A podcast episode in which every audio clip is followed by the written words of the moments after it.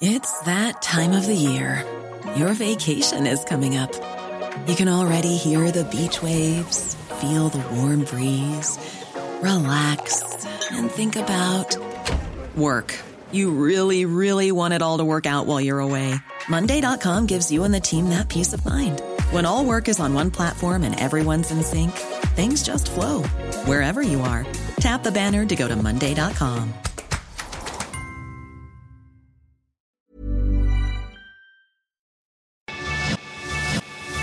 lo cuento, te lo cuento. Tu dosis diaria de noticias. Muy buenos días, comienza tu jueves con tu dosis diaria de noticias, así que vámonos a las notas. Las defensas de Ucrania golpearon un puente que da hacia la ciudad de Gerson y que es fundamental para las operaciones de las fuerzas rusas. Como te hemos contado, la ciudad de Gerson hoy por hoy se encuentra tomada por las fuerzas rusas y es utilizada como bastión de abastecimiento. Es por esto que las defensas de Kiev lanzaron un contraataque con misiles de largo alcance para tumbar un puente que facilitaba el acceso de los invasores a esta zona, y con ello frenar las operaciones de sus soldados. Al mismo tiempo, decenas de misiles rusos golpearon objetivos en las regiones de Odessa y Mykolaiv, destruyendo con ello infraestructura portuaria, transportes, dos centros comerciales, casas y dos restaurantes, de acuerdo con el Comando Militar de Ucrania del Sur. A todo esto, el Ministerio de Defensa ruso dijo que únicamente atacaron bastiones militares, asesinando a decenas de soldados ucranianos, aunque esto no puede comprobarse.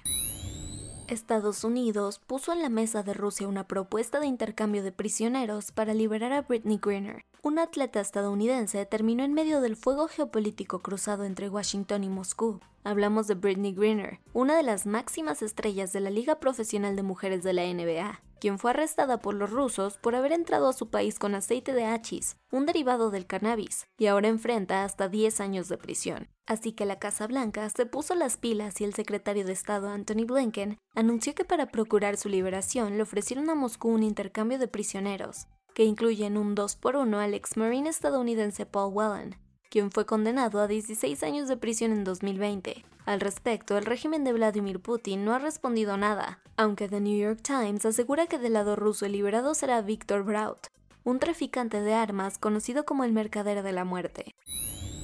Algunos manifestantes irrumpieron en el Parlamento de Irak para arremeter contra la nominación del nuevo primer ministro, impidiendo que llegue un nuevo gobierno. En octubre pasado, Irak tuvo elecciones parlamentarias, en un intento por consolidar un nuevo gobierno que se sobrepusiera a las constantes crisis, cosa que no ha logrado. Ahora, en un nuevo round político, este lunes fue nominado formalmente por el Parlamento como nuevo primer ministro el opositor Mohamed Shia al-Sudani, quien tenía todas las intenciones de quedarse con el puesto.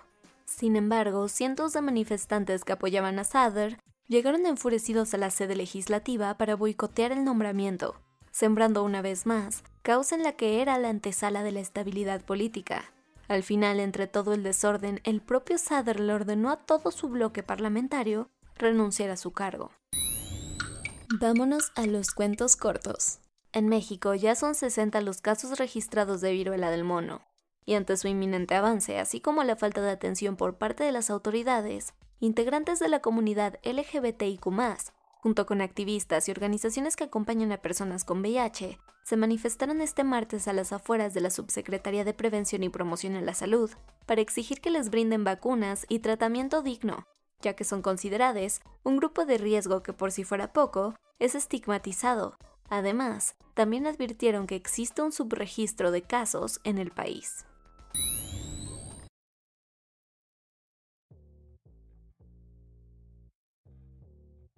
Hubo borrón y cuenta nueva en el caso del magistrado José Luis Vargas, acusado por la Unidad de Inteligencia Financiera de Enriquecimiento Ilícito y Lavado de Dinero. La Fiscalía General de la República dio carpetazo a la investigación que inició en 2020. ¿La razón? Dicen con el pesar de la UIF que no encontraron pruebas suficientes para mantener a flote la denuncia, y es que de por sí desde el año pasado la FGR había dado por perdido el caso, pero por una queja del entonces titular de la unidad, Santiago Nieto, había aguantado hasta ahora. A Juan Ramón Collado, abogado del Express y Peña Nieto, ya le están sacando los trapitos al sol en Andorra, donde la policía detectó que desembolsó 14 millones de dólares para comprar nada más y nada menos que tres departamentos de lujo en Miami y dos aviones que terminó registrando en Estados Unidos. Lo hizo por medio de préstamos sombríos que le permitieron ocultarse en la movida, de acuerdo con las autoridades del Principado Europeo.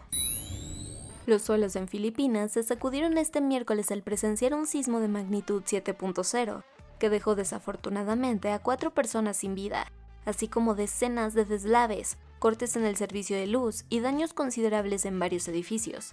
El epicentro se registró en la isla de Luzón, la más poblada del país, pero al noreste de esta donde en realidad viven pocas personas, aunque cabe mencionar que el susto también se lo llevaron en al menos 15 ciudades y 280 poblados más.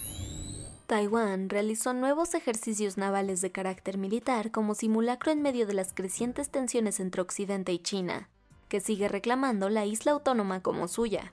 Incluso el Partido Comunista Chino aseguró que si es necesario usar la fuerza para hacerse del país, lo hará, es por ello que la presidenta taiwanesa Tsai Ing-wen dijo en una reunión que tuvo con funcionarios estadounidenses, australianos y japoneses que deben preparar una respuesta coordinada por cualquier cosa.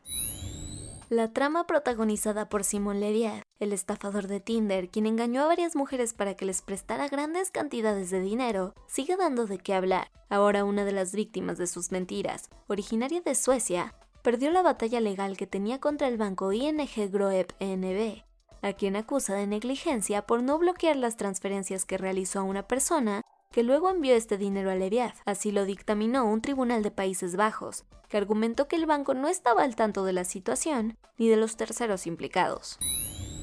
Y esto fue todo por el día de hoy. Yo soy Ceci Centella y nos escuchamos mañana para tu dosis diaria de noticias. Bye. Hola, buenos días, mi pana. Buenos días, bienvenido a Sherwin Williams. ¡Ey! ¿Qué onda, compadre?